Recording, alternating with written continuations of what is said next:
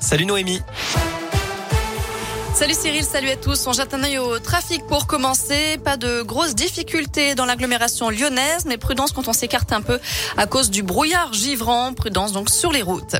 À la une, cette nouvelle affaire de pédophilie dans l'église, ça concerne les diocèses de Lyon, Saint-Étienne, Vienne et Grenoble. Plusieurs personnes ont révélé ces derniers mois avoir été victimes d'agressions sexuelles de la part du père Louis Rib, décédé en 1994.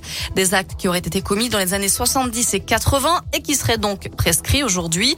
Dans un communiqué, les diocèses précisent avoir acquis la certitude en octobre dernier de la véracité des faits. Une réunion publique aura lieu demain à 20h à Gramont, dans la Loire.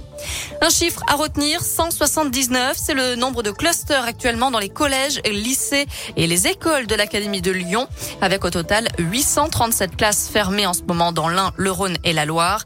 Vendredi, il manquait 11% des enseignants en primaire, 12,5% dans le secondaire. Le rectorat reconnaît des difficultés de remplacement et évoque l'arrivée de contractuels. Des renforts sont en tout cas prévus pour la rentrée prochaine avec la création de 180 postes équivalents temps plein dans l'académie. Malgré la baisse du nombre d'élèves qui continue dans le premier degré, près de 4000 élèves en moins en septembre prochain. À retenir aussi ce rassemblement de soutien pour un employé d'Amazon jusqu'à 15 heures devant les prud'hommes de Lyon dans le troisième arrondissement. Un salarié du site de Saint-Priest avait été licencié après avoir critiqué la politique salariale du géant du web. Gérald Darmanin en visite dans l'Ain et en Saône-et-Loire aujourd'hui. Le ministre de l'Intérieur était de passage à Mâcon ce matin pour visiter le commissariat et rencontrer les différents services, puis à Saint-Laurent-sur-Saône pour la pose de la première pierre de l'extension de la gendarmerie. Dans le reste de l'actu, le tribunal de Paris rend aujourd'hui son jugement contre Éric Zemmour. Le candidat d'extrême droite à la présidentielle a été jugé en novembre pour provocation à la haine et injure raciale. Ça faisait suite à des propos sur les migrants mineurs isolés. Le parquet a requis 10 000 euros d'amende avec possibilité d'emprisonnement en cas de non-paiement.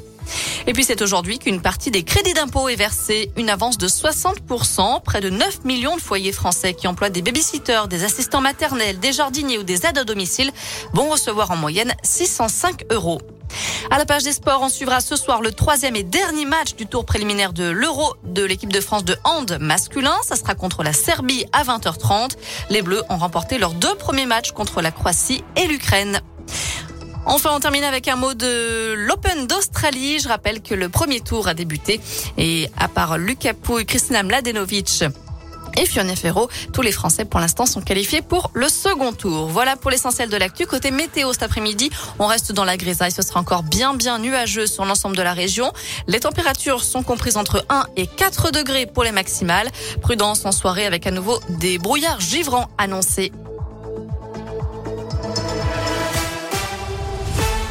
Merci.